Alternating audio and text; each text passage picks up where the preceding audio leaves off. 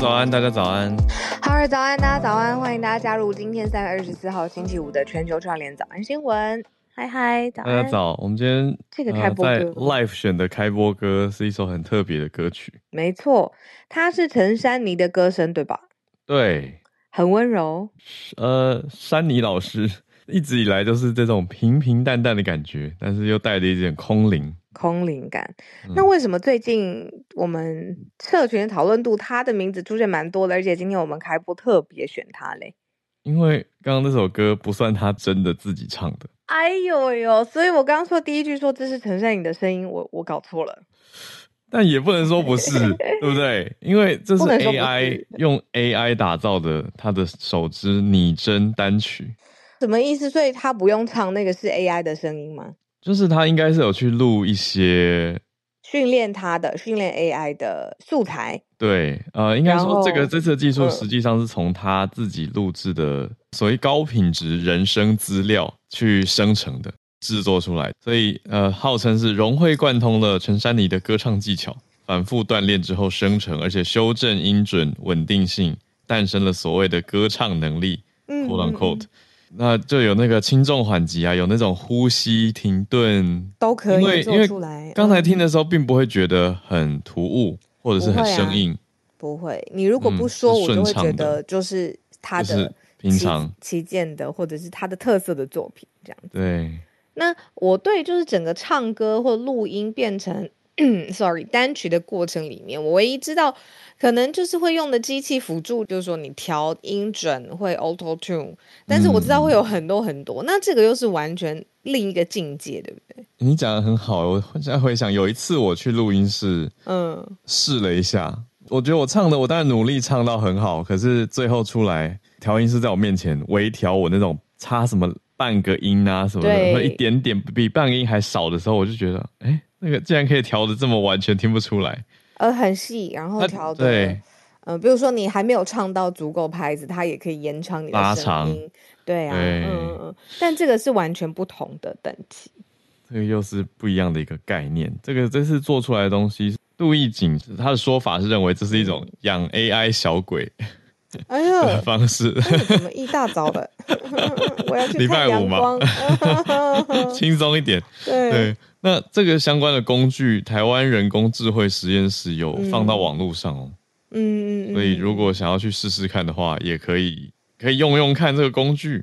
嗯，很奇特。嗯，AI 聊的东西我们已经讲了非常非常多了，我想要换位讲一下，就作为一个歌手啊，嗯。他算是，当然我们知道他很有思想，然后他的音乐的作品，他的评审一直都没有少过，但他算是市场上面第一个去拥抱这种做法的歌手，而且把它做成话题，自己要求要这样子做嘛？对，那我觉得这个思考就很很了不起啊！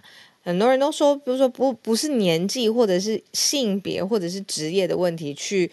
让你一定会怎么样？会不会拥抱新科技，或者是不做，或者是怎么样？就完全根本没有任何限制，都是看这个人的想法怎么规划自己的品牌，或怎么想要尝试有没有新的作品的可能。那我觉得作为一个歌手，在现在、嗯、你看大家讨论这么热，然后已经有这样子的成熟的东西端出来，我觉得是很棒的应用诶。然后开启很多讨论，比如说小鬼也是一种讨论，对吧？我就会觉得哇，很棒的操作。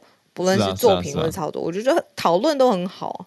对，对，真的是很多讨论，因为就会有很多延伸嘛。你就会想说啊，那如果这个技术拿来用在，你看，这是陈珊妮是自愿或是同意这样子做，嗯，但是如果有人拿去制作其他人的歌声，比如说普丁啊，那么多公开讨论，不想听他的公开谈话，好。好 对啊，或川川对不对？他那么多公开谈话，哦、他说话也讲的讲的很像，就是唱歌，对吧？我以前倒是看过 YouTube 上面有一些人的剪接很厉害，他们会把川普啊，或者是奥巴马这些公开讲话片段很多的知名全球人士，对，剪成他们在唱歌。对，因为他截取一个字一个字一个字，然后把它对到一个很红的一首歌里头。对，比如说我看过有人把奥巴马讲话剪成 umbrella。就是 Rihanna 的 umbrella，对，啊、对他去找，哎，以后我跟你说，我第一次，我好像十年之前哦，嗯、我就在纽约有看过，好像是他们的脱口秀节目就有这样子做了。那个时候他们是去找新闻主播的播报，哦、然后觉得反差很大，就是一个新闻主播他在讲哦，现在阿富汗发生战争的这种各种片段，他去找一个字一个字。嗯、我要讲的事情是，当时他们做的做法是用人工，然后在剪辑室里面没日没夜在那边。一直看袋子，然后找出一个关键的字眼。现在你去训练 AI 做这样的事情，是不是分分秒就出来了？吸，一口气。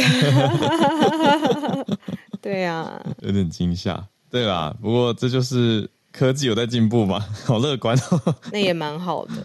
嗯，对啊，我跟你说，以后科技进步啊，他们就不会不会做到我们今天做到的这个标题方面的哦，真的，对，我们今天贴标的时候有有失误。我们贴到一个之前在开会讨论的旧的标题，我们后来最后一刻我们又想说，哎，我们做一下小调整，因为今天是星期五嘛。可是消息面的东西，我觉得还是可以带过去，很快带过，没有没有什么差别。所以我们待会换算是五题好了。好，那我们的 podcast 也会贴成更正的标题。OK，那我们今天选到题目，第一题是美国国务卿布林肯，他讲出来一个让台湾会剉一下的。一个说法是说，以美国这边的评估，中共的解放军共军二零二七年之前会具备犯台的能力。我们待会来了解更多。那待会会带到的，呃，是呼应美国联准会的升息，台湾的央行也公布消息，联准会升息一码嘛。那台湾这边央行是说升息半码。那除此之外呢，我们转镜头转往。呃，香港，香港是看到投资移民计划现在重启了，那预计会吸引到八千人来申请。我们还关注到了 TikTok 啊，TikTok 在美国这边接受听证会啦，应该说在国会，TikTok 的执行长周受资他在美国这边 Congress 国会接受议员的质询，可以这样说，就挑战他说，哎，关于个资啊，关于资料保护啊。关于平台上面的一些政策等等等，那最后我们看到科技公司的裁员潮，亚马逊第二波裁员要裁九千人，这个人数又是很惊人的一个数字。好，我们就先从布林肯开始讲起。好，为什么最近呃我们会看到比较多美国内阁官员的？呃，听证啊，或是新闻背景，是因为呢，呃，这两天的时间，整个拜登政府里面的重要官员哦，会需要去说明二零二四年他们财政年度的预算案。那整个现在的金额是六点九兆美元，它可能会分别在不同的内政啊，呃，随便举例，呃，交通、教育。那我们现在今天分享的第一题呢，就是外交方面的事务，当然就是以国务卿作为为首的布林肯。那他光是两天当中呢，就有四场的预算的听证会，去讲一讲，就是说他怎么样去安排这样的预算，或者是比如说军军售哦，也会跟预算很有关系，他就去说明他的想法是怎么样。那就在这样的前提之下呢，他在一个听证会上面被问到说，他同不同意美国的情报单位评估说。中共在二零二七年会具备侵犯台湾、武力攻台的能力。那布林肯他布林肯他说他同意，他认为这件事情情报单位做的评估他是认可的。那接下来美国怎么做呢？他就会认为说他有要花时间去看，而且是很积极的看怎么样可以帮助台湾的防卫。那结果呢？帮助台湾的防卫，我们就想到可能是美国的军售，是这样子吗？就发现，其实布林肯他是呃，在美国政府历任当中的国务卿当中，他签署了最多件对台军售案的人。我一直以为这个军售案可能是在川普任内的时候，当时发生非常非常多起。后来拜登的案子也没有少过，但是现在布林肯他已经成为是所有的国务卿当中签署最多对台军售案。我嗯，我跟你一样哎、欸，嗯、我也是以为是那样子，后来发现哎，竟然是在等于拜登任内嘛，因为布林肯是跟着拜登，嗯，呃，这一任政府上任的，嗯，所以表示近年，对，最近真的是几年的、嗯、三四年的时间当中。那补充一个说法，就是说刚才是情报单位嘛，在听证会上面说情报单位呃做出的分析，这个情报单位到底是谁呢？其实就是直指美国中央情报局的局长伯恩斯 William Burns。他呢，其实我们早安新闻也有讲过，他说二零二七年画的这一条线呢、啊，跟时间点，就是现在中共他可能还没有办法完全的武力上面准备好。嗯，但是二零二七年美国的情报头子是认为说已经可以了。嗯，对呀、啊。好，那提问的是共和党的参议员，他叫海格提啊、嗯呃、，Bill Hagerty。那他提的就是这个询问嘛，说你同不同意 CIA 的评估？嗯、那布林肯同意。嗯嗯嗯嗯，所以消息就各界大关注吧。嗯，就是说哇，同意了。不过应该说，实际上 CIA 的评估并不是新闻，对吗？没错，不是新闻。那在听证会上面的另外一个重点就是说，好，那既然认为说好，二零二七年这个对方有能力发动，要不要发动，等于球在他身上。那接下来应该怎么办？那刚才浩尔说的这个海格提，他就说，美国对台援助的实质的内容是什么？那是不是有一种架构是可以提供台湾的军援的？那结果呢，就突凸显了一个新词，叫做有一个年度国防授权法，认为说其实可以透过国务院来针对特别的事情，而且是针对外国事务来特别融资。这样的融资可以对台湾怎么样呢？是计划哦，这是一个计划，提供台湾每年可能上看二十亿美元无偿的军援。这个计划呢，叫做 NDAA。财政年度国防授权法，嗯，对，这是一个可能筹资而且对台湾实质挹注的计划内容。那这个也在听证会上面被实质的讨论了。因为讨论的点是说，根据刚刚讲的这些法案啊，每年应该可以提供到台湾这边多到最多啦。你说上限是多少？二十亿美元，没错，无偿的一个军援，但是。你去看真的年度的预算编列，就像小鹿刚讲的，最近听证会主要是在审预算，那就编列了一亿一千三百万美元而已。你说二十亿是上限，那现在是编一亿一千三百万，所以他等于是要求说明说，那到底实质上是如何？就是有没有把台湾列在优先伙伴？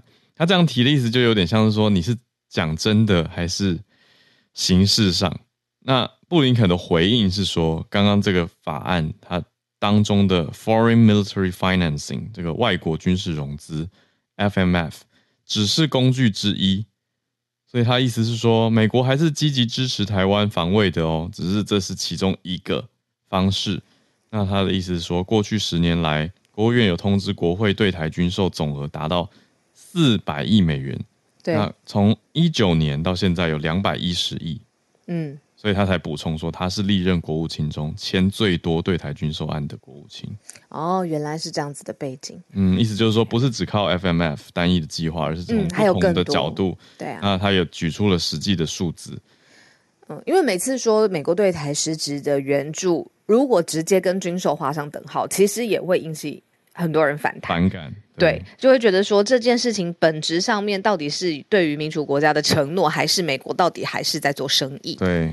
对呀、啊，嗯，所以我倒是觉得很特别啦，就是这个美国有听证会的这个政治产物，对，对对？连对连，比如说我们刚才说的 William Burns 中、嗯、呃中央 CIA 的情报头子，他也必须去回答问题。那听证会传你就是必须要出席，是，对啊，嗯，那我之前呃刚好跟之之待会的这个 TikTok 这期有关，我觉得我听过最精彩的听证会就是针对科技公司巨头。这些呃议员一口气，对啊，传了四个最大的科技公司的 CEO，嗯，对啊，好像只有一位吧，远端，嗯，对，然后结果全哎哦，疫情的时候哦，疫情期间有吗？疫情的期间也有远端的远端的传证传唤。哦，我的印象是他们好像都有去到现场。对啊，那我觉得这个听证会是一个美国很特别的政治文化产物，这样子。对。我还看过之前啊、呃、，hearing 在问 crypto 哦，对，哇，加密货币的、这个，这个也需要好好问啊，这怎么会不需要问？你要法规上面监管，嗯，对。对，我们等一下到那一题哦。所以这个第一题差不多到这边呈现出来的是啊、呃，在听证会上面，布林肯根据他过往的这些政绩或者是实际的执行来回应国会的提问，嗯。那第二题，我觉得我们可以讲一下跟台湾方面的消息。我昨天晚上才在跟老公讲的这一题。哦，你们在讲升息？我们在讲升息。昨天晚上，哎、欸，拿手机就哎、欸，升息。你是怎么怎么说的？哎、欸，升息，升息嘞，大家就讲。哦，老公就说，哦，嗯嗯嗯，好。我们今天仔细看进来。好，好，好，好，好，对对，升息了。昨天我们才在说，就是美国的央行，它从鹰转鸽，然后它没有力度那么强健，而且呢，呃，可能可以看到之后也会继续持续的趋缓。可是呢，它最后还是做了这个升息的决定嘛。那现在台湾就是中央央行决定跟进了。决议最后利率现在已经是连五次攀升了，然后现在是八年的最新高，嗯、然后它反而是由鸽转鹰，让市场非常的意外。嗯，对、啊，等于是继续升息，继续升息。那主要对，其实主要我觉得呼应的点还是全球通膨、欸，哎，对啊，因为去看的是消费者物价指数嘛，就 CPI，、嗯、全年现在估下来是百分之二点零九，嗯，这个是高于通膨警戒的。所以意思就是说，呃，台湾民民众很有感呐、啊。我们自己哦，这个突然聊得很民生。我前几天去一个早餐店、嗯、吃一颗荷包蛋，竟然要二十块，二十很贵耶。对，因为我在更前几天去一家永和豆浆，一颗十五块，我就觉得，嗯，我知道最近蛋涨了，所以 OK 可以接受。可是才过没几天，对，去二十、嗯，你看这个价差，我吃三颗，我在永和豆浆可以吃四颗。所以我就觉得，嗯，这个民生特别食品的物价上涨是让大家很有感觉的，很强烈的。嗯、所以这个 CPI 呃呈现出来，我想央行为什么会由鸽转鹰，应该有很大一部分对，有这个道理当中。没错，嗯，那其实全世界的央行都需要跟就是美国现在的联准会的利率决策几乎都是联动的对，对，只是它的这个联动的力度跟时间点。每各国的反应不一样，那所以我们说现在美国是鸽，呃，鹰转鸽，但是我们自己台湾的央行是不太一样的。那其实接下来就是全年的 CPI 会超过二点零九，对呀、啊。对，讲的是一个大走势啊。我们讲的这个鹰跟歌，它是一个预期的方向。嗯。但是这个现在你不觉得现在总总是有一种变来变去的感觉吗？就是而且就持续的变化很快，是。嗯，我们帮大家整理到呃消息面。好，那我们接着好来聊聊香港，对吧？香港吧，对，对啊，香港的很久没有讲到香港的消息了。嗯、其实早上新闻有一段时间哦，香港的议题也很多。嗯，那现在我们今天讲到的事情是，呃，有香港的移民专家估计说，现在呢，由香港现在的香港政府哦提出的一个新的计划，就是吸引海外的人士来香港投资。对，第一年刚刚推出嘛，我们不用那么严格，但是呢，预估吸引了八千个申请的案件。那这个八千个申请的案件呢，可以带来新台币七千亿。的流入，所以这本来就是一个投资的哦。你吸引快来快来香港投资，然后结果八千里带来七千亿，我觉得很值得关注这件事情，因为我觉得它呈现出来的是很多的资讯，很多的讯息，包括香港需要投资移民吗？嗯、呃，还有实质上会有真的达到八千个这么多的人来申请吗？我觉得我我自己会打上这两个问号。我为什么会这样说？是因为这一次比较严格。这次其实这次要的投资移民是真资本，不是你来买房。对，不只是因为八年之前香港政府呢，是不是让投资人可以进去香港买房？那个时候他们都炒楼嘛，每天对啊，有些人就是买了笋盘什么的。对、嗯，然后当时这样子类似的投资的计划呢，是两年之后就戛然而止了。对，那现在这一个像。呃，浩尔讲的这个要征资本，它的确有一个更严格的名字——资本投资入境计划。嗯，那不包括房产，房产以外，而且还要透过审批，才有办法用这个计划来到香港。对，所以过了审核以后，你才可以去住哦。对，才可以去那边工作发展。对，嗯，那不能买房，我觉得对很多人来说就非常不一样。嗯，没错。嗯。对，因为大部分人比较大额的投资，我们这样讲好了，应该都还是买房吧？哎，那我想问一个很怪怪的问题：你不大额进去买房，是不是只是进去剩下开公司？你开公司还有办法做贸易啊？不论任何一个产业，那你不买赚钱的事吗？买什么？买对啊，买公司，投资是想要赚更多钱。对啊，公司哦，嗯，官方是官方香港电台这边的引述，嗯，呈现出来的是说。呃，外来资金主要投放在金融产品或科技创业领域，嗯嗯嗯，所以就像你说的，我觉得买公司或者是投资新创或者科技是其中一种做法。那这个引述是来自美联移民顾问啊，是一家移民顾问公司的高级策略总监，他对媒体的解析，他的看法。哎、欸，那我这样子又想到另外一个怪怪的问题，就是香港缺钱吗？嗯、我们从这个计划可不可以想到说，它的端倪是说，香港现在希望有高净值的资产人士可以来到香港发展事业，缺的是这种 high net worth income 呃、uh, individual，嗯对，嗯嗯嗯，应该是。那同厂加印就是这是一个计划，是吸引这些呃有具有高资本、真实资本的人来。那之前他们推出的另外一个计划呢，是吸引高端的人才，例如说是吸引全球排名前一百名的大学毕业生来到香港，给他通行证，嗯、不论是你要继续深造啊，或者是你要在呃香港就业，甚至是还不设人数的限额。所以这个是吸引人才。嗯、那现在是去年底的吗？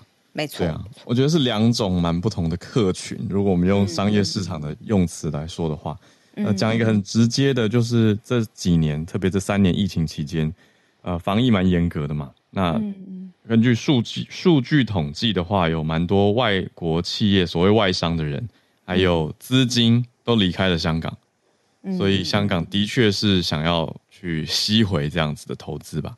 理解。嗯嗯，像聊天室有人说，那这会是被中国人整盘端走吗？会不会中国人专用？哎，这也是一个很很特别的角度哎。嗯嗯，全国高全世界高资产人士现在会不会把香港还是视为一个呃非常值得投资的点？他愿意把他的这个资产一部分移到香港进行投资？所以就看喽，就是看到底有没有办法达到香港政府对外，呃，应该说。对，这是香港移民所谓移民专家对外的说法，他们预估会达到八千个申请。嗯，那我们就看看实质是如何。哦，我觉得聊天室有很精彩的讨论哦，这是关于就是国安法之后，嗯、香港修国安法之后的嗯呃一些现况。那此时彼时就不太一样，我觉得很精彩，大家有空也可以来看看聊天室。嗯嗯嗯，对，嗯，好，那我们下一题是不是先来到 TikTok？好啊。呃，接着刚才说这个听证会嘛，呃、对，hearing 这个，嗯，浩尔英文老师有教我们，就是 hearing 就是听证会的这个意思。那不论是怎么样，大家只要是被传唤议国会议员，他想要了解你这个公司更多，甚至是他想要了解布林肯的脑袋更多，他传你，他就是要出现。对，就你来来问你问题，回答，让我们知道对听懂。哦，所以我觉得这场听证会我稍微看了一点点，还蛮精彩的。哦，周寿资你看了？OK，一点点讲的这个人呢，他就是现在 TikTok 的执行长哦。嗯，不谈走抖音，就是 TikTok 的执行长。对，那他呢，就是两党的国会议员呢，都可以说是在听证会上严厉的质问他嘛，非常凶。那为什么中文的这个名字？原因他是有新加坡籍，那他今年四十岁。那其实我跟你说，这些议员如果他不在。听证会上面问出犀利的问题，如果他问出一个笨笨的问题，他是是会被放大解释拿出来笑的，永远都在。对啊，比如说，我记得有议员就问 Facebook 到底怎么赚钱嘛？嗯、那这个其实已经有问到核心的点了。他可能要带出的事情是，你是一个什么广告机制的问题？这个广告机制会不会让演算法被商业绑架？但是这样子的问题，当初也骂到不行，所以赶快拉回来。嗯，呃，共和跟民主两党的议员都会问说，到底北京会不会被把 TikTok 当成是一个收集数据的平台？对，所以用 TikTok 等于是你去帮助中共。对，那结果这样子的，嗯，我们就夸饰一点的说，这个严刑拷问好了，还有几个小时的时间，嗯，对啊，那你看媒体都还说是哈佛毕业的这一位 TikTok 执行长周受资，经过艰辛的数个小时，嗯，还是没有办法，就是他的说法当中还是没有办法缓解对。现在整个国会对于 TikTok 的疑问跟忧虑，嗯，对啊，我讲实在，就是大家都是先抱着一个。嗯，你要怎么讲？我在想用“先入为主”这个词到底好不好？嗯、可是大家真的是抱着一个戒慎恐惧、担忧的心情在质质询他的。嗯，就是大家问的时候都是有一种，我我们看到的这些事情，这些你说资料可能会外泄，或可能会被 TikTok 内部的员工追踪啊，等等这些事情，什么控制、监控、操纵等等，然后还讲说你们平台应该要被禁掉，就不管是哪一党哦，你说共和或民主，两边都是。类似这样子的论述，嗯，所以周受周受之在这样强大的火力攻击之下，我觉得他没有回答出什么让大家听了觉得心服口服或者安心的答案。嗯，而且我看媒体的侧写，你待会可以分享你看到的那个节奏感，嗯、就是媒体侧写是说，就算他开始想要呃反驳这些议员的担心，或者是说服议员说你不用担心。因为是严刑拷打的节奏，夸是一点说，嗯、所以我也看过听证会上面是议员他直接会把他的意思直接讲出来，他等于是把他。当成是一个意见陈述的平台，而不会让，比如说来解释的人有很长的时间、很长的空间去回复他。比如说两分钟，他讲了一分四十五秒，然后最后剩十五秒给你回答。对对对，没错没错没错，嗯、对啊，类似像这样子。那我觉得这个其实是要小心运用的。你如果有搜集很好的资料，而且有。比如说专家或意见的佐证，那个时候其实是让议员的功课做功课发光的地方。可是你如果把这个时间拿来问一些纯问题，就像刚才浩尔讲的，现在怎么 C-SPAN 都看得到，全部就是会放在上面，然后永远留在网络上。欸、可是你你讲这个讨论真的很好，因为我一直在思考 怎么样算是纯问题，你知道吗？因为有一些我觉得那个感觉他们是议员是明代啊，所以他们真的是帮他们的选民跟大众的认知提问的。比如说，真的很多人到现在还是不知道 Facebook 怎么赚钱，真的很多人到现在还是不知道 Google 到底那个演算法排列是怎么怎么一回事。所以我觉得好像，我觉得是那种问法吧，就是问法如果显得很呆，然后又刚好被回答的人很狠狠的所谓反击，就会在网络上变成一段大家很爱看的影片，因为就有一种嗯，议员问了很呆的问题，马上当场被反驳或者是被教育的那种感觉。对。对啊，哦，你觉得就算是浅显的问题，它其实有意义存在，就是还是有一些选民会看得很开心。对，比如说我刚刚看了一小段，就是有个共和党的议员，他就问周受之，他就直接说，请我们把目光看向荧幕。那荧幕上就播了一段 TikTok 的影片，就是一把枪的动画，那个枪在攻击，然后上面的文字就是威胁说，呃，四十一天前发的一个影片，说听证会已经知道是什么时间了，然后要去攻击。用那个枪，等于是一个像黑函一样的一个短影音，很有威胁效果，说要攻击某某国会议员。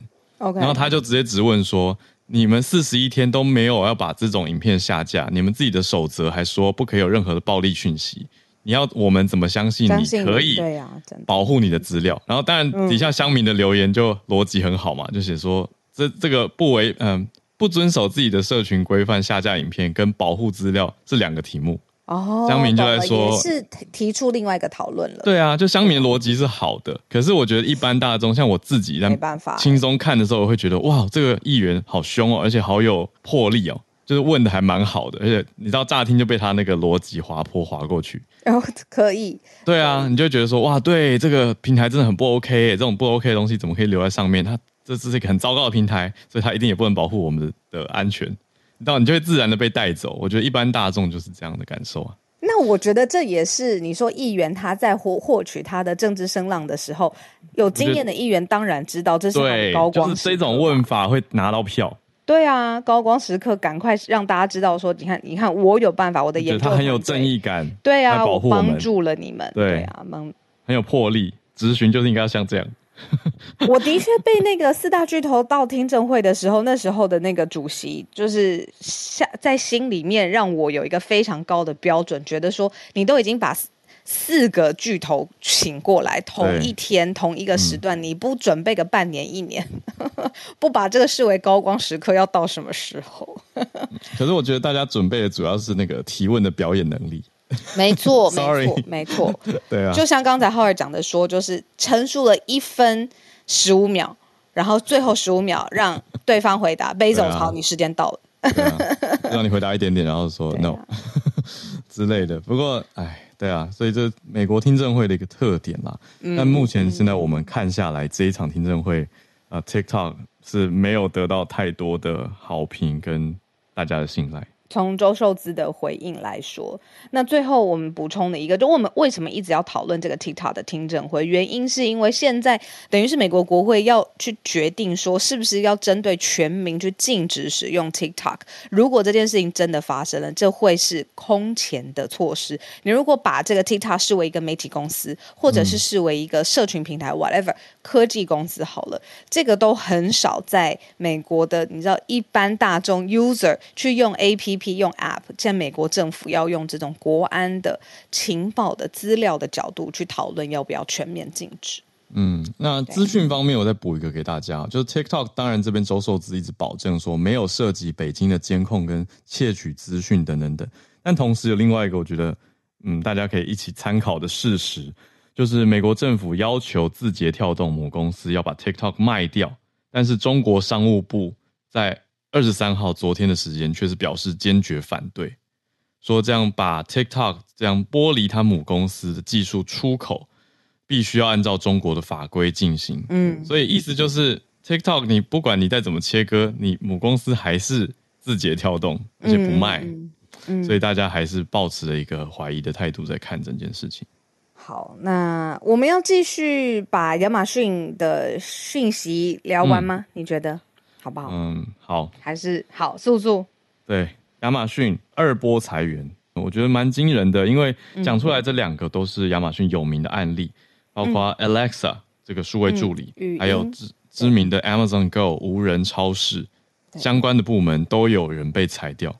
而且像刚才浩尔讲的那个 Alexa 部门被裁，说这个发展的方向执迷不悟，并没有。去切中也没有去符合顾客真正需求的产品哦，所以就是它发展的方向一意孤行啊，而且执迷不悟，最后最后导致整个部门被裁撤，这是很不可思议。因为 Alexa 推出的时候，大家会觉得这种智能的家居的布局会是新的战场，对啊。嗯你说现在的战场可能是你的手机上或者你的办公的领域。当时 Alexa 推出的时候，客厅你的智能家居，你在客厅会做的这些事情，串联 IoT 有没有整个家居的布局？嗯、当时也喊得风风火火的。现在呃，科技战场已经完全长得不一样了。不过讲到这个啊，你不觉得现在 ChatGPT 这样子的智能呃或者智慧回应，我们我们现在讲 Alexa 多好多好，好像有一种在有点旧。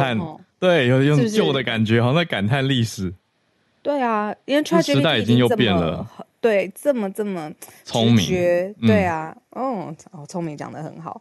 因为那个时候我们讲呃什么 Alexa，Google 也有 Google 的语音助理，不知道什么名字，还有 HomePod，你都是可以跟他说呃。那我真的觉得 Google 很笨呢。哎，HomePod 才笨，Google HomePod 很笨呐。哎，对，他都听不懂，我都要讲好几次，好累哦。我没有这题问题的答案。对，还有什么可以帮助你的吗？我我我没有要问很复杂问题，我只是要设定闹钟而已。他一直听不懂我要设定什么。我觉得我不行哎，我的咬字应该很清楚啊。对啊，这个很需要。我后来就放弃耶，我后来就等于那颗科技产品就放在那边当垃圾。嗯，然后这个人直接当垃圾。对啊，就放着啊，因为它完全没有用啊。现在，哎，现在讲起来觉得有点恐怖，好像应该把它关掉，说不定在在偷听。它在这边红色，我跟你说，亮出一圈 红色的光芒，然后它眼睛就露出了一个闪光。我跟你说，对啊，哎，所以现在讲 Alexa 的确有一种复古的感觉了。可是我们讲实际的，就是 Alexa 的部门有两千人被资遣了。对。主要来说，停产的有 Alexa 闹钟、Alexa 微波炉，售价是低于成本的。哦，对啊，它可能没有产制的这样的产品，又怕在市场上表现不好，所以它用很低的价钱来卖这样子。嗯嗯、所以这策略路线不行。那另外，刚才浩尔讲的就是无人商店 Amazon Go，嗯，它呢就被媒体侧写说它是虎头蛇尾的。它跟这个音箱发展的策略呢，其实完全的相反，就是说它在疫情的时代。之前它有这样子的布局，正好符合现在全世界这种无人商店的潮流，但是它的执行力非常非常的差。Alexa 呢，是它的这个方向有点错了，但是执行力一意孤行、执迷不悟的往前冲，然后冲出了这样微波炉这种产品。嗯，所以两个方向是完全反过来的。嗯，这样子，对啊，就是有一种瘦企业瘦身啦，而且很仔细的在检视回顾哪些东西没有要继续走下去了。嗯，可是总是让外界看会觉得哦，好狠哦。嗯，有一种哇，把这些当当初被大家看得很风光的工程，嗯，给裁掉的感觉。嗯嗯嗯，对啊，你看 Amazon，对不起，我今天到底怎么了？Amazon Go，Amazon Go，Amazon Go 没有积极的扩张。嗯，这件事情就是媒体分析说，其实它是方向是对的。你看疫情之后，你想要没有接触，或者想要更智能的线上串联线下，这个方向是对的。但是它在市场上面没有积极的长大。长得大吗？我在思考这件事情，大家真的有爱 Amazon Go 吗？我觉得是一个好的问题啊。台湾现在都有了这种，但大家没有爱啊。我自己去过一些无人商店，我觉得很没有温度。我就是喜欢店员那么万能。你喜欢店员跟你说：“帅哥，今天又来了。”就是已经变成家常问候的一种。早餐店阿姨跟我说：“店员不是阿姨啦，店员通常都是表脸脸很臭的，看起来很累。但是要记什么的年轻人？你有会员吗？对啊，对，或者那个呃载具发票。”对，发票存里面、嗯、要印出来吗？自己微波哦，嗯，对，或者什么关东煮第二件几折这种，嗯、对，但但我觉得还是要有逼玩这样子，对，你会觉得比较有一个热闹、有人气的感觉。我自己啦，我我去过一些无人商店，我就觉得新鲜好玩，可是不会想去第二次。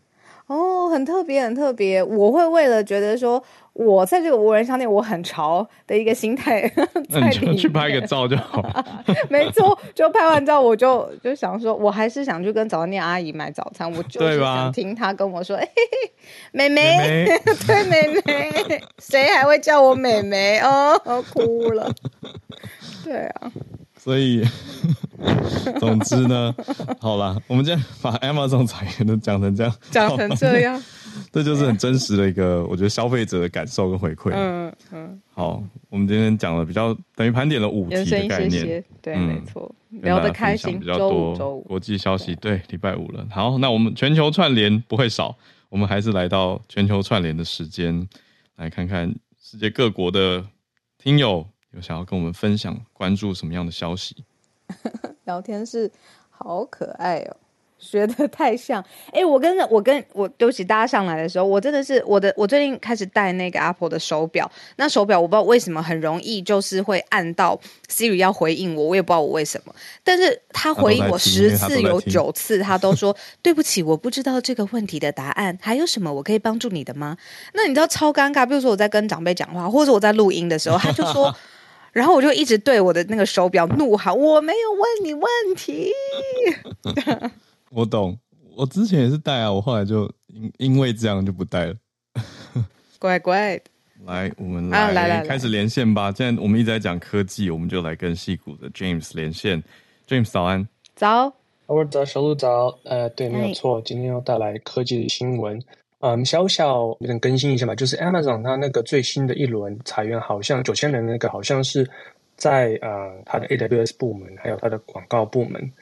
嗯，嗯然后那个嗯，那个 Amazon Go 还有 Alexa 是上一次裁员的目标，对，就是是在不同的部门。Oh. 然后这个新闻其实对 Amazon 来说也没有很好，因为 AWS 还有、嗯、呃那个广告部门是它两大的金鸡母啊，对对啊，对。嗯对，然后广告部门是他们目前成长最快的一个部门，就是在 revenue 上面来说，嗯、所以是一个比较严重的一个讯息。反反正就补充一下，对，嗯，那我来讲一下科技的新闻好了，其实跟呃 Alexa、Google Assistant 还有 Siri 都有点相关啊，就是说呢，呃，OpenAI 啊啊，应该从前前几个礼拜讲好了，就是呃，之前我们有聊到说 Meta 它有出一个论文嘛，叫做 Toolformer 啊，这个。创新的模组就是可以让啊、呃、这个大型的语言模组可以跟其他网络服务，像是搜寻引擎啊、计算机等等来来互动嘛，然后啊、呃、来给更好的答案、更准确的答案，然后就是比较不会受到训练资料的一些呃缺乏或是影响这样子。然后没想到啊、呃、今天呢，OpenAI 动作非常快，它今天发布了一个新的 ChatGPT 的功能，叫做 Plugins，嗯，就是它可以啊、呃、让 ChatGPT 跟其他啊、呃、第三方的一些呃网络服务来。互动来来运用这样子，嗯、然后就是说可以让开发者或是使用者用外部的网络服务啊啊、呃，然后啊、呃，在第一波的合作厂商里面呢，他们在这个 demo 里有呃用这个 ChatGPT 来查找呃餐厅，然后来找食谱，然后再用呃第三方的外送服务来购买那些食谱上面的食材，嗯，然后最后面再用一个 Wolfram Alpha 一个科学计算机来算这个食谱的卡路里有多少，嗯。它等于是开放了，对，对不对？我们可以这样说，它的开放让 ChatGPT 去控制或者是截取其他第三方的资料，嗯，跟跑其他的程式。对，其实一方面跟 Alexa、Siri 还有 Google Assistant 非常相近。对，嗯，当年就是这样子开始的嘛，就开始跟第三方的服务来呃合作。对，那其实这些语音助理他们有两个科技的部分合在一起，一个是认得你的语音，然后变成文字，然后一个是把文字了解文字里面的内容是什么。然后 ChatGPT 其实是在第二个方面叫做 Natural Language 呃 Recognition，呃，哎、嗯。Processing 忘记了，反正就有个 NLP，NLP 然后它 processing 对，嗯，对对对，然后把它啊、呃、做得更好。所以说，其实未来如果就是可不可以把这个整合到呃这些 voice assistant 里面，其实还说的不准，嗯、我觉得很有可能。对，然后其实这个、嗯、这一步呢，就跟那时候呃很像，跟那时候 voice assistant 那一波很像。嗯、然后语音的这一，对对对，这个发展的重要性，不知道大家大家有没有就是理解到，就是基本上。嗯，很多在电脑上或是网络上可以执行的指令啊，理论上 ChatGPT 都有能力去运用。对，嗯嗯嗯，对，就是比如说像是说我要叫啊 ChatGPT 帮我去啊抢 Blackpink 的门票，然后在高雄帮我订饭店，对，那未来说不定都可以直接达成。对，那比较害怕的人可能想说啊，我以后的工作是不是我把 email 打成一个呃一个备忘录，它也可以帮我达成，嗯、是可以帮我？取代对啊。是可以的，是可以的，是可以，就是几乎是，呃，普通使用者或是甚至是开发开发者，呃，开发啊、呃，工程师可以去运用的 API，几乎都可以使用。嗯、那，嗯，然后甚至是语音或是影像的生成模组也是可以互动的，因为几乎都是用语音来当做是它的这个 interface。对对，那等于是大大的给他一个大助力，对不对？让他变得更强大，应用地方更多。对对对就好像给他一个 super power 这样子，对啊。然后，在整合上呢，啊、呃，这是这是对于这个开发者或是工程师的一个重点，就是它的难度也大大的降低了。以前呢，就是要去打专业的程式，打 code，打打这个呃呃打代码的部分。那现在呢，其实只需要跟 ChatGPT 说它的这个呃 API 的基本上的一些啊呃，呃整合的呃界面文件就好了。然后 ChatGPT 就会直接去了解，直接去使用它，而不需要真的去打程式了，因为它它完全就是可以理解啊、呃，就是程式的这个部分。对，所以说其实你不需要是专业的工程师，你也可以达到这个整合，你也可以来做整合。哦，所以其实我是觉得这个会慢慢的呃，慢慢的在加速。就算你是呃第三方，然后你不是这个厂商的工程师也好，你也去可以做这个整合啊、呃、的行动，因为其实。这些公司他可能也不知道你在整合，因为他看不出来嘛。他其实就是、欸、就是跟这些以往去被截取或被执行的第三方不需要同意吗？如果是正式的，是需要的。可是这些，嗯、如果是你是普通使用者的话，嗯、那他第三呃这些业业者可能不知道你这个呃你这个呃服务的。呃、uh，request 是从你网站来的，还是从 ChatGPT 来？他可能没有办法可以真正的知道，哦、他分不出来。对，还是有办法可以知道，嗯、不过呃，也有办法可以把它 mask 掉，这样子。反正就是、哦、现在有很多嗯 open source 的 project 在做这个，其实。哦、不过现在呃，OpenAI 他自己也要做这个 plugins 的，对对对，他的业务自己开放了。哎，我真的很好奇，这种 plugin 你要中文要怎么翻？因为我知道大陆的说法会说，中国大陆说就插件。是扩充套件，扩充套组，plugin 就是一个扩充套件。因为我我刚才同时看了，就是呃，OpenAI 的官网，他说现在外挂城市，外挂吗？是外挂的意思吗？嗯，算是吧。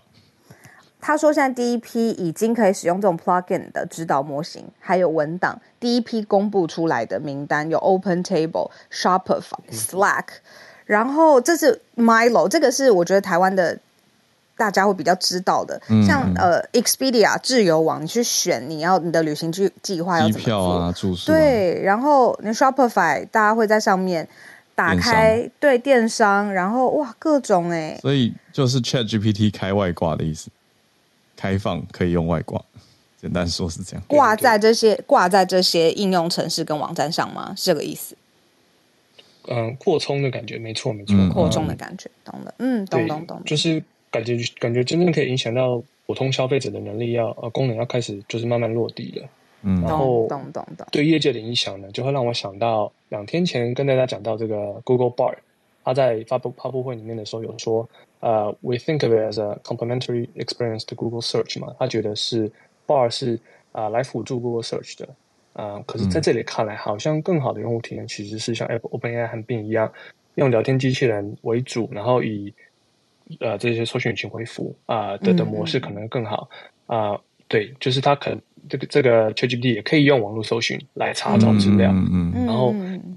对，然后以前有说过嘛，就是比较病呃比呃让很多人诟病的呃诟病的呃的这个 ChatGPT 的这个就是准确度的问题嘛。那、嗯、其实呢，这个问题有可能可以迎刃而解，因为它其实就可以像人类一样，依赖仰赖其他的工具啊，或是服务啊，像是科学计算机等等，你就不用真正的去仰赖这个语音语言模组来帮你算了，嗯，你直接去用一个用一个真的计算机来帮你做这个啊、呃，不管是什么啊、呃、很难的方程式的。解答或是呃其他科学问题等等，嗯，对，然后感觉这样子的能力之后，AI 模组好像真的有这样子的 super power 了，越来越强大。嗯，对，嗯嗯，先到这里，谢谢 James，感谢。哇哇，吓死了，这个很大，一日不见就这么多 update，又变化很大了。好，一方面期待，一方面又担心，大概是我对 ChatGPT 的一句短评。好，那还有整个 AI 的变化，真的是。一日不见如隔三秋吗？来，我们继续连线哦，大家也一起来关心。来，我们跟东京的听友翠翠连线，翠翠早安。Hello，早安，小鹿妹妹早安啊哈，早安，翠翠妹妹，耶，你们真的都蛮像妹妹的，对对，这样不要这样，不要这样。那个，啊，因为是周末，所以我们来聊一点，就呃，就是分享一点我觉得比较轻松的话题。那这个是 BBC，他在三月初的时候，嗯、呃，他做了一个为什么。清酒在就是所谓的海外市场，它的业绩会越来越好。因为其实我之前也分享过，就是清酒它现在每年的出口的量跟金额是年年增长，像是去年的话已经达到四百亿日币左右。对，那他们就是呢，而且是 BBC 的新闻，它是就是那个采访。一些在美国做清酒工作的人，那他第一个呢，他就是先问了一个专门卖清酒，就是在那个网站上面、网络上面卖清酒的人。那其实他有先分析到，其实。我我之前讲过，其实现在在日本嘛，其实越来越少人，或者说，嗯、呃，喝清酒的次数其实是越来越少的。那主要的原因，像我之前讲的少子化以外，他的分析是说呢，因为现在已经有越来越多所谓的酒精饮料是非常容易入手可得的，也就是说，我们讲的啤酒啊、威士忌啊，或者是嗯各种酒类，其实是现在越来越多嘛。那就变是说，其实现在在日本的消费者文化当中是渐渐西化的，包括我们的饮食文化，像台湾。也是一样，其实我们越来越接触西方的文化的时候，就是一直被改变。那这样的情况之下啊，非常有趣的是，现在啊，就是酒精饮料的消费量，第一名是啤酒，再来是烧酒跟 whisky，然后后面才是比如说红酒，然后在这之后呢，才是清酒。也就是说，其实现在在清酒国内本身的消费量是越来越少的。哦、对，嗯，好，那这种这件这种事情真的是没有办法避免，而且甚至是。像是日本的农林水产省，他也说，就是从一九七三到两千二零二零年之间，那个国内的贩售量哦是减少了百分之七十五。其实这个非常多，等于说，其实现在你说三十年，诶，对，呃，四四十年前比起来，只有只剩下二十五。百分之二十五 percent，对，所以这是一件非常可怕的事情。嗯、但是倒过来，所以这是为什么现在的这些清酒的嗯、呃、酒造，他们要就是往国外发展的原因。好，那其实呢，他们就。就是有去分析说，那为什么清酒在国外会这么的受欢迎呢？像我之前也曾经讲过，可能是因为我们讲的所谓的和食，就是日本的日本日式料理在现在在国外其实比较流行嘛，嗯，那所以大家都会觉得日式料理就要喝清酒。清酒嗯、对，但是其实除了这样以外呢，还有两个原因，一个是。我们在做国外出口的时候，嗯、呃，因为其实清酒跟其他的酒类比起来，其实相对便宜。比如说，我们觉得一个等级，就是我觉得等级很高的清酒，你可能在三千到五千可以就买到了。可是如果是放放到那个葡萄酒，或者是说你是清酒的话，它可能要五千到一万。也就是说，清酒的价格其实跟一般的酒比起来是相对的比较便宜的。嗯，所以呢，其实现在很多酒造他们做的是把清酒。就是所谓的高级化，把它精致化，就是把它的价钱，他们做出更精致、更怎么讲，等级更高的清酒，然后去应付海外消费者的需求。因为其实，在国外很多人喝葡萄酒，其实他们是愿意付比较贵的钱喝比较贵的酒的。对，那所以其实呢，他们就会出这样所谓的限量的，就是豪华的清酒。好，这个是其中一个原因。那第二个原因的话呢，是他们其实现在很多清酒的酒的话，他们是渐渐改变他们在制作，呃，就是清酒的方式，也就是调整了酒的味道。因为像，呃，像浩尔之前来，我有介绍过，就是其实我我不知道我之前好像介绍过，就是我有让你们喝过，就是甜甜酸酸，可是我不说的话，你会以为像是葡萄酒的清酒。有有。其实对，现在在日本啊，嗯、呃，这样的清酒是渐渐变多的。一个就是清酒本身，从以前我们讲的 dry，就是新口，现在面面的。嗯，渐渐变就是越来越的想要喝比较甜一点的酒，然后甜中呢，然后带酸的话呢，其实酒感就会相对的被削弱。也就是说，清酒变得不像以前我们讲的，就是那种香香辣辣的感觉，然后变得越来越像，有点像是葡萄酒的同时，那这样子就更容易被外国人所接受。当然，这个不是不是完全，只是说其实现在在日本国内的确有这样的倾向。那一方面就是为了要符合国外的 target 以外，其实在日本国内，因为其实有些年轻人不太喜欢喝清酒，是觉得它就是辣辣的不好喝。对，所以其实的确现在有就是什么酒精浓度的。制造商有越来越低的倾向，这倒是真的。嗯，那甚至是呢，其实现在在日本国内啊，他们也有针对海外，就是专门做给外国人喝的。像有一支酒就叫做 Cowboy，它这支酒是给美国人，希望你可以搭配那个牛排一起喝的清酒。那支我喝过，我觉得蛮好喝的。对，那个日本国内也有卖。对，也就是说，其实我们一一直会觉得说清酒是。搭配日式料理嘛，因为像是我们讲西式料理面，它可能因为用用的奶比较多，用的就是酸度比较高，那可能不搭清酒。可是现在清酒反而。倒过来，我做比较甜、比较酸的东西，其实是非常的搭，就是所谓的嗯西式料理的。那这也就是为什么嗯清酒越来越受欢迎原因。那最后还有一个是，其实现在清酒，他们因为我们在制造技术上面的就是更新嘛，我们同时我们也会跟就是葡萄酒酿造的方式，我们会去借鉴，然后来做制造。所以甚至有一些嗯就是日本的清酒酒造，他们会找在。国外做，比如说香槟或是葡萄酒的这些酿造专家来日本，就是做合作，然后开发出比较新，就是有趣的清酒。那这个也是其中一个原因。那甚至是那个什么，诶，那个香槟，那叫东佩利吗？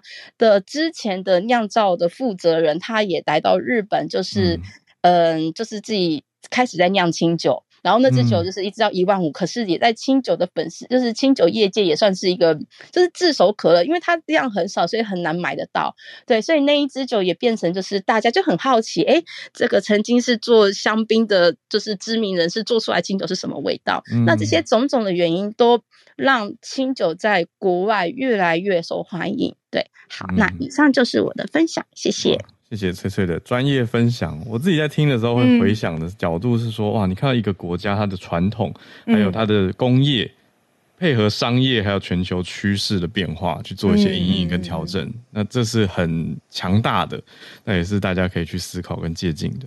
谢谢翠翠。嗯，好，接下来我们邀请 Joey。Joey 今天要讲的是人类编剧会不会被 AI 取代？Joey 早。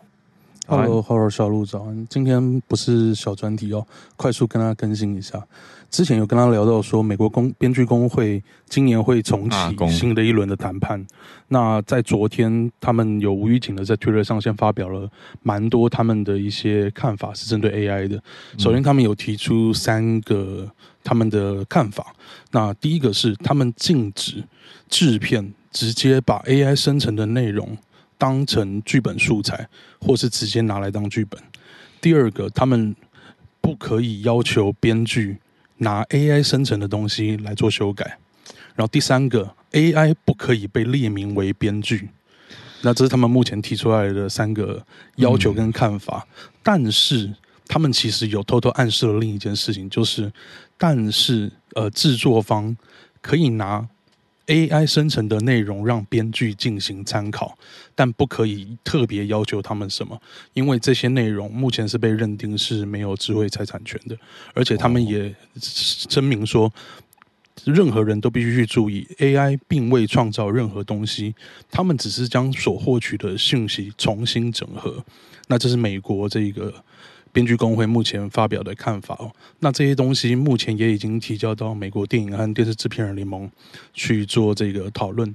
那最近两周应该都会持续的交换他们的看法。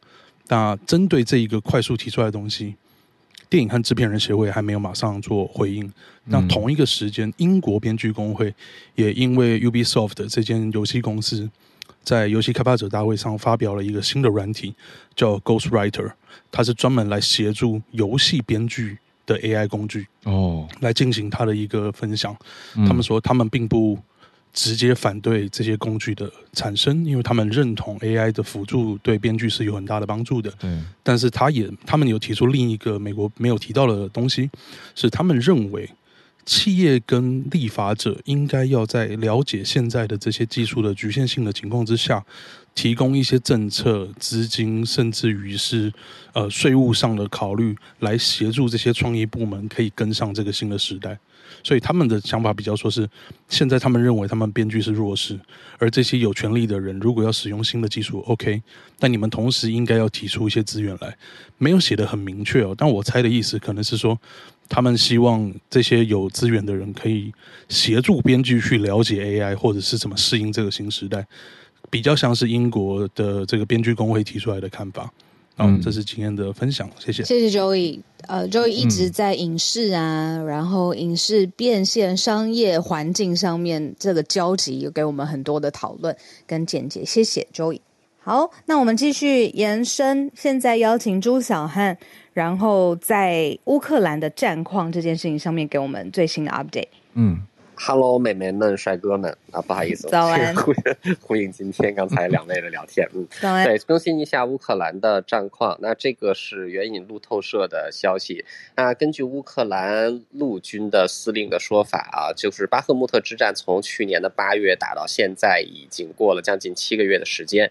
那乌克兰方面认为俄军的攻势已经受挫，尤其是过去的一周进展已经变得非常的缓慢。那另外也有一些情报分析指出，俄军现在正在其他地区。集结兵力，那乌克兰方面给出的说法是，乌军即将展开反攻，并且引述去年到下半年的时候，乌克兰发动了多次的比较成功的反击，收复了大量呃已经被俄军攻占的领土。那现在就是这个，因为乌克兰之前他说说反攻的方向啊、他虽然说反攻，但是每次集中攻击的方向却是与他与外界的预测完全相反的。比如说去年的这个哈尔科夫攻是之前，乌克兰说要攻。击南方，结果没有想到是在北方发动攻击，呃，所以这一次他说要有这个 counter offense，就是反攻，但是却没有指明方向。那这个外界在外界看来也是，就是呃，不知道他到底具体要在哪一个地点来发动反攻。那另外就是礼拜一的时候，俄罗斯的这个瓦格纳雇佣兵的老板也曾经给俄罗斯的国防部长绍伊古发了一封信，然后指出啊、乌克兰可能在巴赫穆特方向发动反击，切断。瓦格纳佣兵与俄军啊、呃，就是其他部队的联系。那战争到现在已经到了十三个月，那冬季很快就要过去，那就更加适合进攻一方来展开大规模的行动啊。所以这个还是要拭目以待的，就是这样。谢谢。嗯，谢谢朱小汉一直在这件事情。对呀、啊，嗯，今天特别谢谢所有上来串联的朋友们，然后也谢谢大家，就是让浩尔跟我今天聊的超为。压缩到一点点串联的时间，嗯、对，谢谢你们，嗯，谢谢大家。周五喽，对，时间过得很快，祝大家有个愉快的周末。呃，明天是台湾的补班日，所以大家加油哦。哎，对耶，对啊，对耶，明天台湾要补班，你怎么知道？因为，因为你要你要你要忙，你要忙起来。嗯、你应该也是吧？我明天没有，我没有事情，我明天运动休息。好，啊、太好了。好，对啊，因为有对有有一些行程在联络，理解。哦，原来大家要补班，懂了，懂了，懂了。是的，所以大家加油。那我们早安新闻礼拜一早上会回来继续跟大家在一起。而且礼拜一我们要去录一个久违的专题。哎，礼拜一是礼拜一吗？我来赶快赶快对一下，是不是礼拜一？对啊，是礼拜一啊，下礼拜一没错。等一下，我跟你对一下。好，好，好，我们对一下。OK，好，好，没问题。下周一见，大家拜拜。大家拜拜，我们开会去，我们开会去，拜拜，拜拜。